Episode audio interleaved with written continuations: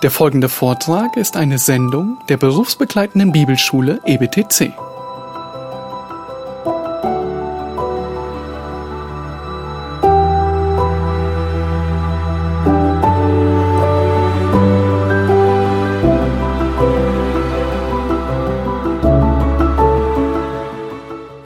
Die Wiederentdeckung des Schriftprinzips. Und damit kommen wir nun zu einem zweiten Kapitel, ähm, das wir kennen müssen, das wir relativ äh, schnell äh, behandeln können.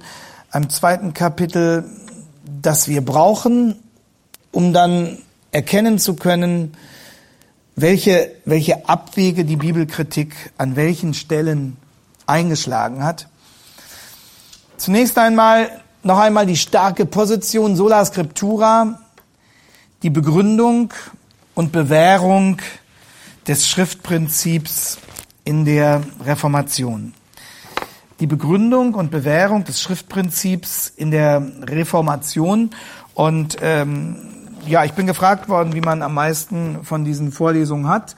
Sicherlich dadurch, dass man, dass man mitschreibt. Ähm, also es gibt kein, kein fertiges Skript. Ich lese hier auch nicht einfach irgendwas vor, sondern ähm, versuche diese Gedanken äh, mit, mit Ihnen, mit euch zu entfalten. Und ähm, man kann sicherlich dann die Aufnahme nochmal in Teilen anhören, wenn man das will. Ähm, aber am meisten Gewinn hat man sicherlich, wenn man versucht, das Wichtigste mitzuschreiben. Und ich stehe jederzeit dann auch für, für Rückfragen aller Art gern zur Verfügung. Ähm, wie ist das Schriftprinzip in der Reformation begründet im, im Rückgriff auf die Heilige Schrift. Äh, Luther sagt ja in Worms 1521, jetzt, jetzt habt ihr auch den theologischen und den historischen Ort, den, den geschichtlichen Kontext. Er sagt dort in einer, in einer Kampfsituation, mein Gewissen ist gefangen in Gottes Wort und er weiß, er sagt das in einer Situation, wo er weiß, dass ihn das möglicherweise seinen Hals kostet. Er sagt das nicht als bequeme Ausrede, um irgendwelche Dinge zu rechtfertigen, die er sich selbst zurechtgelegt hat. Er sagt das in einer Situation, wo es ihn wortwörtlich das Leben kosten kann. Und ähm, in dieser, in dieser Überzeugung ist beides miteinander verbunden. Eine starke innere Bindung und eine starke äußere Freiheit. Eine starke innere Bindung an die Gültigkeit der Heiligen Schrift, an die der heilige Gott selbst mich bindet. Das aber gibt Luther eine beglückende, eine dynamische, eine entfesselnde Freiheit von allen Institutionen und menschlichen Zwängen. Je enger ich gebunden bin an die Bibel, umso freier bin ich gegenüber menschlichen Strukturen. Das heißt nicht, dass ich machen kann, was ich will. Das heißt nicht, dass die Berufung auf das christliche Gewissen dann die Rechtfertigung eines neuen Individualismus ist, der auch wiederum nur im Schwärmertum enden kann, sondern es geht um, um eine Treue gegenüber dem Wort des Herrn, das mich frei macht von Menschenfurcht.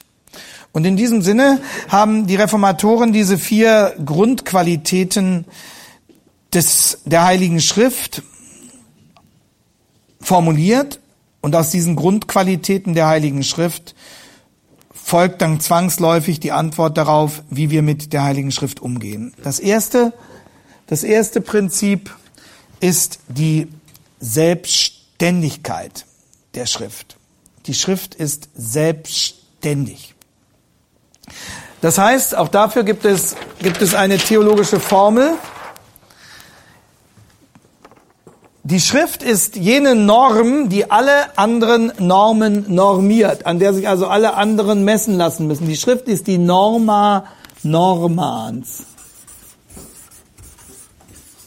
Sie ist die ihrerseits alles normierende Norm. Sie ist die absolute Richtschnur und damit beschreibt Luther das Verhältnis zwischen Schrift und Tradition.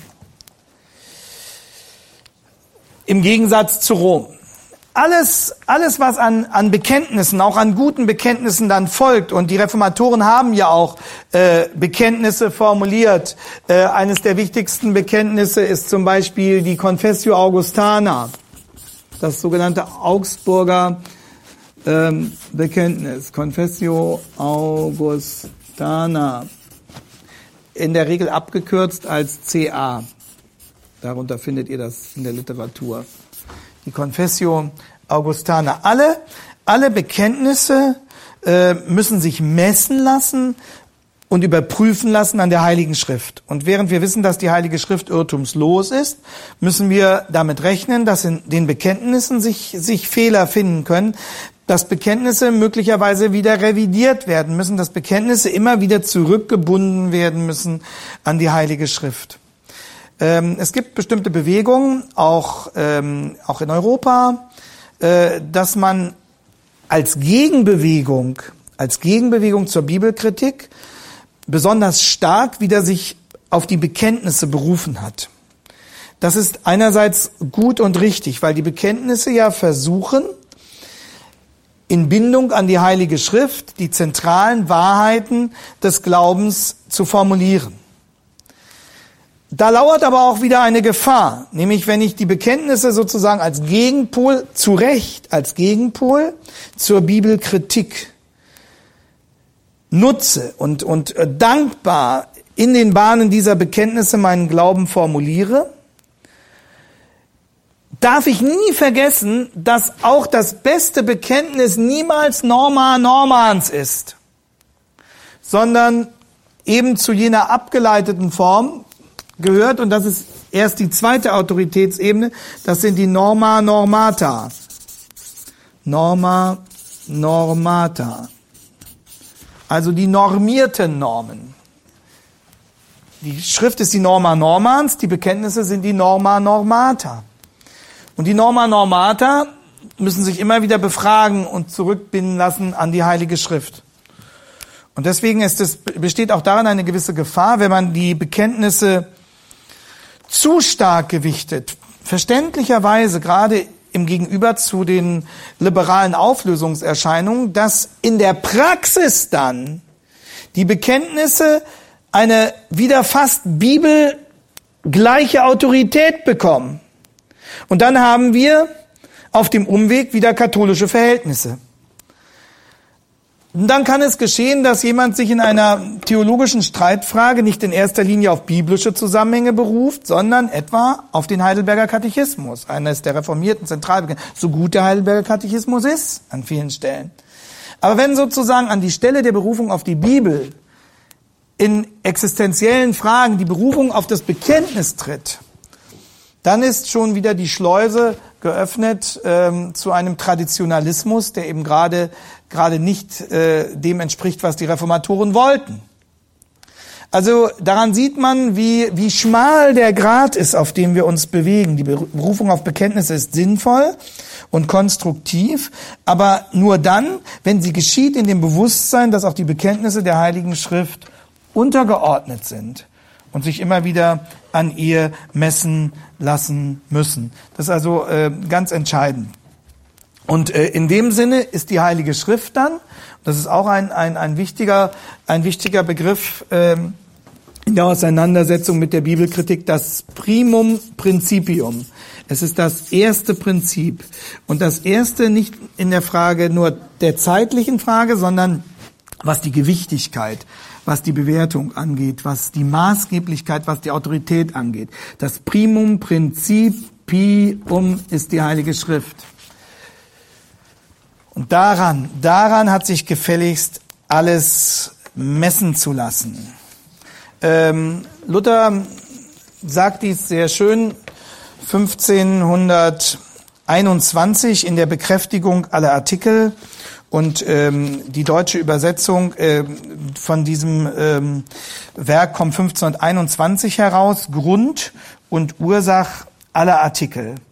Und äh, da macht er deutlich, dass die Heilige Schrift aus der Fülle der Kommentare und aus dem Strom der Tradition total herausgehoben ist. Und äh, Luther sagt, die Schrift ist in sich völlig gewiss, leicht zugänglich und durch und durch offen. Sie legt sich selber aus und bewährt, richtet und erleuchtet allen alles. Ein ganz entscheidendes Zitat. Also die Schrift ist in sich völlig gewiss, leicht zugänglich und durch und durch offen. Sie legt sich selber aus und bewährt, richtet und erleuchtet allen alles. Und deshalb ist die Schrift, wie Sie sagen, formuliert Luther, das erste Prinzip der Theologie, nämlich insofern, als man ihre Worte als erstes kennen und daran dann alles prüfen muss. Und das ist, wenn man so will, das protestantische Schriftprinzip. Wie gesagt, ähm, die lateinische Erstfassung ist äh, 1520, Assertio Omnium Articulorum und 1521 dann die deutsche Übersetzung von Luther Grund und Ursach aller Artikel. Und da sagt er eben, die Heilige Schrift ist ipsa per se se certissima, facilima, apertissima, also ganz offen, klar, durchsichtig. Und dann die berühmte Formel sui ipsius interpres, also die Heilige Schrift erklärt sich durch sich selbst, da kommen wir nochmal drauf, sui ipsius interpres, Omnium omnia probans, also an ihr muss sich alles messen lassen, sie bewährt alles, richtet alles, judicans et illuminans, sie richtet alles und erleuchtet alles. Ein ganz zentrales Zitat 1520, 1521. Und dieses Schriftprinzip, das war absolut nicht selbstverständlich. Es wird immer gesagt, ja, zur Reformation. Nein, war es eben nicht. Haben wir ja gezeigt. Und es musste durchgekämpft werden. Es musste wirklich durchgekämpft werden. Und diese Selbstständigkeit der Schrift, also dieses erste Prinzip, setzt etwas, setzt was voraus? Setzt voraus, dass die Heilige Schrift inspiriert ist. Die Schrift kann nur dann primum principium sein, wenn sie selbst von Gott wenn sie selbst von Gott inspiriert ist. Und so kann Luther das folgendermaßen formulieren. Die Heilige Schrift, Zitat, ist Gottes Wort, geschrieben und, dass ich so rede, gebuchstabet und im Buchstaben gebildet, gleich wie Christus ist das ewige Wort in die Menschheit verhüllet. Nochmal, die Heilige Schrift ist Gottes Wort geschrieben und dass ich so rede, gebuchstabet und im Buchstaben gebildet, gleich wie Christus, ist das ewige Wort Gottes in die Menschheit gehüllet. Also hier macht Luther schon äh, diesen Vergleich, nimmt er auf ähm, zwischen der Schriftwerdung des Wortes Gottes die er vergleicht mit der Menschwerdung des Sohnes Gottes. Hier geht es um das Geheimnis der Inspiration. Und an anderer Stelle kann Luther sagen, die Schrift ist äh, des Heiligen Geistes sonderlich Buch, also besonderes Buch des Heiligen Geistes, sonderlich eigenes, äh, des Heiligen Geistes eigenes, sonderlich Buch, Schrift und Wort. Also es ist, es, es ist ganz deutlich, äh, dass Luther wirklich von der Inspiration der Heiligen Schrift ausgeht. Und von der Heiligen Schrift her muss ich dann alles andere bewähren und bewerten lassen. An anderer Stelle sagt Luther, ähm, wir müssen mit aller Lehrerschriften zur Bibel laufen und all da Gericht und Urteil über die anderen Schriften holen. Denn die Bibel allein ist der rechte Lehenherr und Meister über alle Lehre und Schrift auf Erden.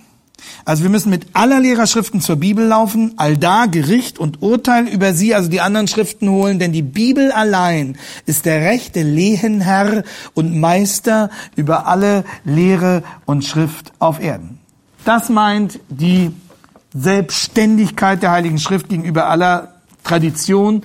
Das meint Norma Normans Primum Principium und es gründet diese Qualität der Bibel auf ihrer Inspiration. Nun sind von Luther auch jene Aussagen bekannt, die man dann ähm, zur Rechtfertigung der Kanonkritik herangezogen hat, ähm, etwa Luthers Aussage über den Jakobusbrief, das sei eine ströerne Epistel.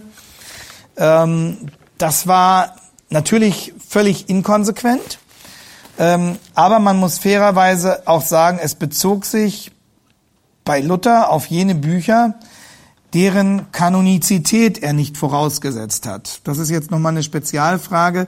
Äh, welche Bücher gehörten warum zum Kanon? Können wir an dieser Stelle nicht verhandeln. Dazu hat Benedikt Peters auch in, in seinem äh, Seminar ausführlich schon äh, gehandelt und dazu können wir an anderer Stelle möglicherweise nochmal ein paar Anmerkungen machen. Aber mh, bei Luther war es so, dass er etwa zu dem Zeitpunkt davon ausging, dass der Jakobusbrief nicht zum Kanon gehöre. Natürlich war das was inkonsequent, aber ähm, es ändern diese einzelnen ähm, abweichenden Aussagen nichts daran, dass Luther grundsätzlich vollkommen überzeugt war von der völligen Identität von Schrift und Wort Gottes. Und das müssen wir hier festhalten. Das ist genuin äh, reformatorisch, das ist nicht irgendwie von späteren äh, Pietisten oder ähm, Fundamentalisten erst äh, so erfunden worden. Also wir schauen als reformatorische Theologen nicht auf die Reformatoren, sondern wir schauen mit den Reformatoren in die Heilige Schrift. Wir erwarten die endgültige Antwort weder von Luther noch von Calvin noch äh, von äh, John MacArthur, so sehr ich ihn schätze und bewundere, sondern wir erwarten sie von Mose, Jesus und Paulus. Also wir erwarten sie von jenen, aus deren Mund und Händen wir Gottes Worte empfangen. Das ist das Primum Principium, das ist die Norma Normans. Und das ist eine konsequente äh, Unterscheidung, die wir nicht und niemals aus dem Blick verlieren dürfen. Das ist das erste Prinzip, äh, welches unverzichtbar ist für reformatorisches, für bibeltreues Schriftverständnis, die Selbstständigkeit der Heiligen Schrift. Und äh, dann äh, führt uns das zu einem zweiten Prinzip. Und das bezeichnen wir als die Selbstverständlichkeit der Heiligen Schrift. Das meint nicht, dass äh, die Selbstständigkeit der Heiligen Schrift selbstverständlich sei, sondern dass die Heilige Schrift aus sich selbst heraus verständlich ist. Das ist hier gemeint. Die Selbstverständlichkeit der Heiligen Schrift. Ähm, und diese Selbstverständlichkeit der Heiligen Schrift ist im reformatorischen Konzept mit zwei Begriffen erklärt und gefüllt, substantiiert, substanziiert. Und äh, der erste, der erste Begriff an dieser Stelle ist der Begriff der Claritas. Claritas Scripturae, also die Klarheit der Heiligen Schrift. Es geht um die Claritas. Ähm, Luther hat sich zur Claritas äh, geäußert an vielen Stellen. Äh, wahrscheinlich ist die, ist die wichtigste oder eine der, ähm, der deutlichsten Passagen dazu ähm, sein, seine berühmte reformatorische Schrift aus dem Jahr 1525, ähm, De Servo Arbitrium, also vom, vom unfreien Willen. Luther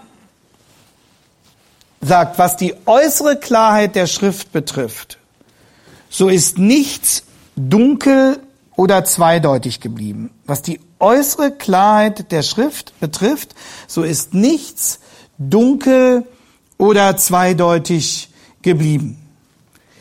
Das heißt, die Heilige Schrift sagt sehr deutlich, was sie jeweils meint. Wir müssen genau hinschauen und wenn uns manches nicht auf den ersten Blick gleich klar ist, dann liegt das nicht an einem Mangel der Heiligen Schrift, sondern dann ist das zurückzuführen letztlich auf die Dunkelheit unseres Herzens und unseres Verstandes, die ja beide auch vom Sündenfall entsprechend beschädigt sind. Aber die Schrift ist äußerlich erstmal völlig klar. Das ist die Claritas externa. So, das andere aber, ich habe das ja vorhin schon mal kurz erwähnt, ist die innere Klarheit. Und die, die ist uns nicht einfach, einfach so verfügbar, sondern, Luther schreibt es äh, folgendermaßen, er macht deutlich, dass sich die innere Klarheit im Herzen ereignet und dass das durch Gott gewirkt werden muss. Er sagt, es muss unter Christen als vollkommen verbirgt und sicher gelten, dass die Heilige Schrift ein geistliches Licht ist, viel klarer als die Sonne selbst. Dass die Heilige Schrift ein geistliches Licht ist, viel klarer als die Sonne selbst. Aber das, das kann allein nur durch Gott gewirkt werden. Es, die Klarheit der Schrift ist für Luther etwas, was der Heilige Geist wirken muss, was ohne den Heiligen Geist niemals da sein wird. Und der Heilige Geist wirkt aber durch die Schrift. Das ist das erste, die Claritas Scripturae. Und der zweite Begriff, der an dieser Stelle unverzichtbar ist, ist der Begriff des Literalsinns. Literalsinn bedeutet Wortsinn. Dass wir nicht alle möglichen geheimnisvollen Bedeutungen in die Schrift hineinlesen, sondern dass wir sie so beim Wort nehmen, wie Gott sie uns gegeben hat. Dass wir das äußere Wort wirklich schätzen, das Verbum externum. Und dass wir, dass wir, gerade wenn wir den inneren Sinn erfahren wollen, uns so eng wie möglich an das äußere Wort halten müssen. Ich möchte ein paar Zitate zu diesem Literalsinn euch vorlesen. Und zwar zunächst mal aus ähm, Luthers Schrift, äh, aus Luthers Predigt über das erste Buch Mose. Das ist sehr interessant. Da sagt er 1523, 1524. Da sagt er, bei den Worten können wir nicht vorüber, wir müssen, wie ich immer da sage, die Schrift in einem einfältigen, bloßen Sinne, wie die Worte geben, bleiben lassen und keine Glosse machen, also nicht alles Mögliche drumherum äh, sinnieren. Denn es gebührt uns nicht, Gottes Wort zu deuten, wie wir wollen. Wir sollen es nicht lenken, sondern uns nach ihm lenken lassen und ihm die Ehre geben, dass es besser gesetzt sei, denn wir es machen können. Darum müssen wir es stehen lassen.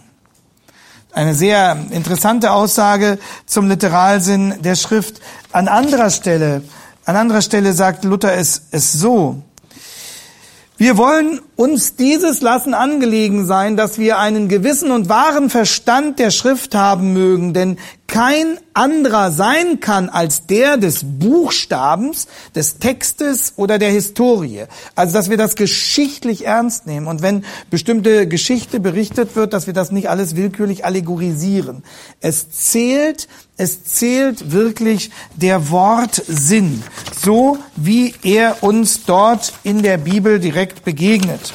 Und ähm, in dem Sinne sagt Luther an anderer Stelle, so sind wir der Meinung, dass weder eine Folgerung noch ein bildlicher Ausdruck an irgendeiner Stelle zuzulassen sei, wenn nicht der augenscheinliche Zusammenhang der Worte das erzwingt, sondern überall muss man an der einfachen, reinen und natürlichen Bezeichnung der Worte haften, wie es die Grammatik und der Sprachgebrauch hält, den Gott unter den Menschen geschaffen hat. Denn wenn es jedem beliebigen gestattet ist, je nach der eigenen Willkür Folgerungen und Bildreden in der Schrift zu erdichten, was wird dann die ganze Schrift anderes sein als ein Rohr, das vom Winde hin und her getrieben wird? Ich habe dieses beobachtet, dass alle Heresien und Irrtümer in der Schrift nicht aus der Einfachheit der Worte gekommen sind, wie man fast auf dem ganzen Erdenkreis verbreitet, sondern aus der Nichtbeachtung der Einfachheit der Worte und aus den Bildreden und Folgerungen, die man aus dem eigenen Gehirn zu, zu gewinnen sucht. So beschreibt es Luther in der äh, Schrift vom, vom unfreien Willen, in seiner Auseinandersetzung mit Erasmus. Und dann, dann geht er auf Origenes los, ähm, der ja in der Kirchengeschichte sich erwiesen hat eben als, als Großmeister der Allegorisierung.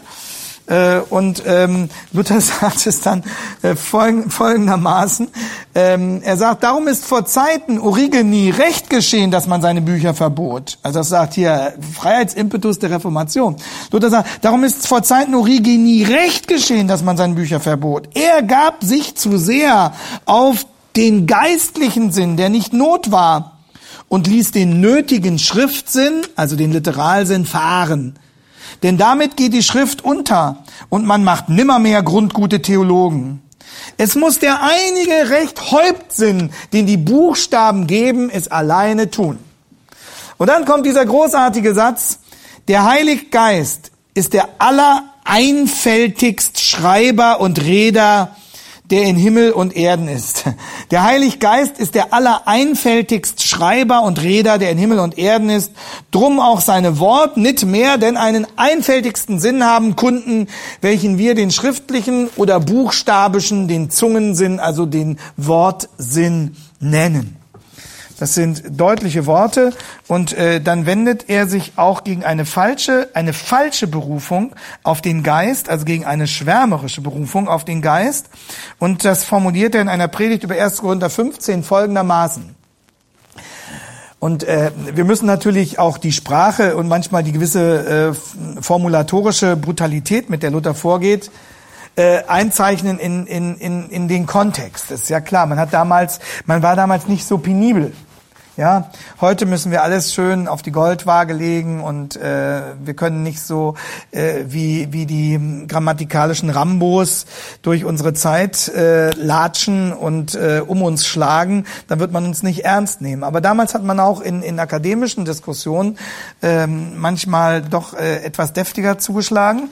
Ich muss sagen, das war noch zu meiner Schulzeit äh, äh, und zu der Zeit, als wir angefangen haben zu studieren, so ähm, dass man, das war, ich muss sagen, es war viel angenehmer.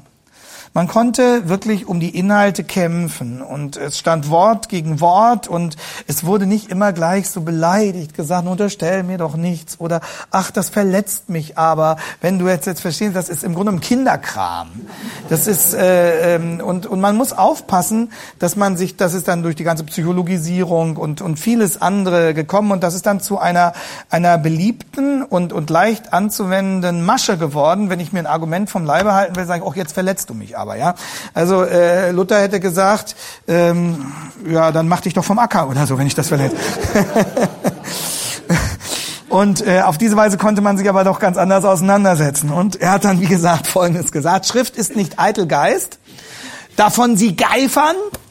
Der Geist müsse es allein tun. Die Schrift, kennen wir alles, sei ein toter Buchstabe und könne nicht das Leben geben. Das haben die Schwärmer zu allen Zeiten gesagt. Es heißt aber also, obwohl der Buchstabe an sich selbst nicht das Leben gibt, so muss er doch dabei sein und gehört und empfangen werden. Und der Heilige Geist durch dasselbe im Herzen wirken. Also der Geist wirkt durch den Buchstaben Herzen. Und das Herz sich durch das Wort und in dem Wort im Glauben erhalten gegen den Teufel und alle Anfechtungen. Oder wo er das lässet fahren, nämlich den Buchstaben, wird er bald Christus und den Geist verlieren. Darum rühme nur nicht viel vom Geist, wenn du nicht das offenbarliche, äußerliche Wort hast. Also hör auf, äh, rumzuschwärmen, äh, wenn du nicht wirklich äh, die knallharten äh, Fakten der Heiligen Schrift hast, wenn du nicht das offenbarliche, äußerliche Wort hast. Denn es wird gewisslich nicht ein guter Geist sein, sondern der leidige Teufel aus der Hölle. Denn der Heilige Geist hat ja seine Weisheit und seinen Rat und alle seine Geheimnisse in das Wort gefasst und in der Schrift offenbart dass sich niemand zu entschuldigen, noch etwas anderes zu suchen oder zu forschen habe und ja nichts Höheres oder Besseres zu lehren, noch zu erlangen ist, denn dass die Schrift lehrt von Jesu Christo, dem Sohn Gottes, unserem Heiland, der für uns gestorben und auferstanden ist.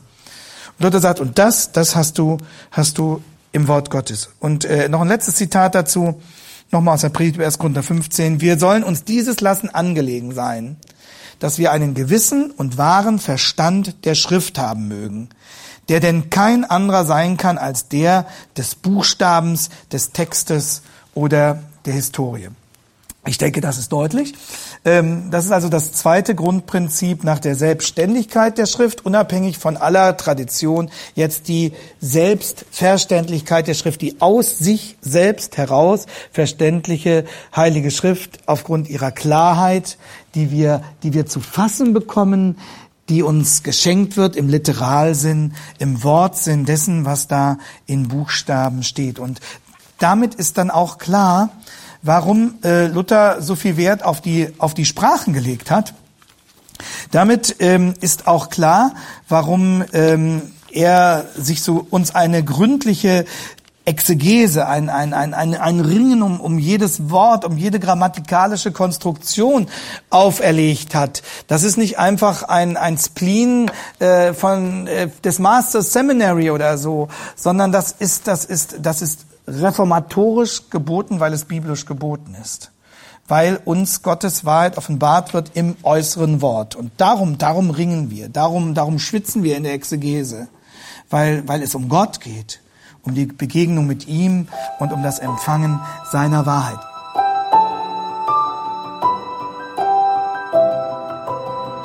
Diese Sendung war von der berufsbegleitenden Bibelschule EBTC. Unser Ziel ist, Jünger fürs Leben zuzurüsten, um der Gemeinde Christi zu dienen. Weitere Beiträge, Bücher und Informationen findest du auf ebtc.org.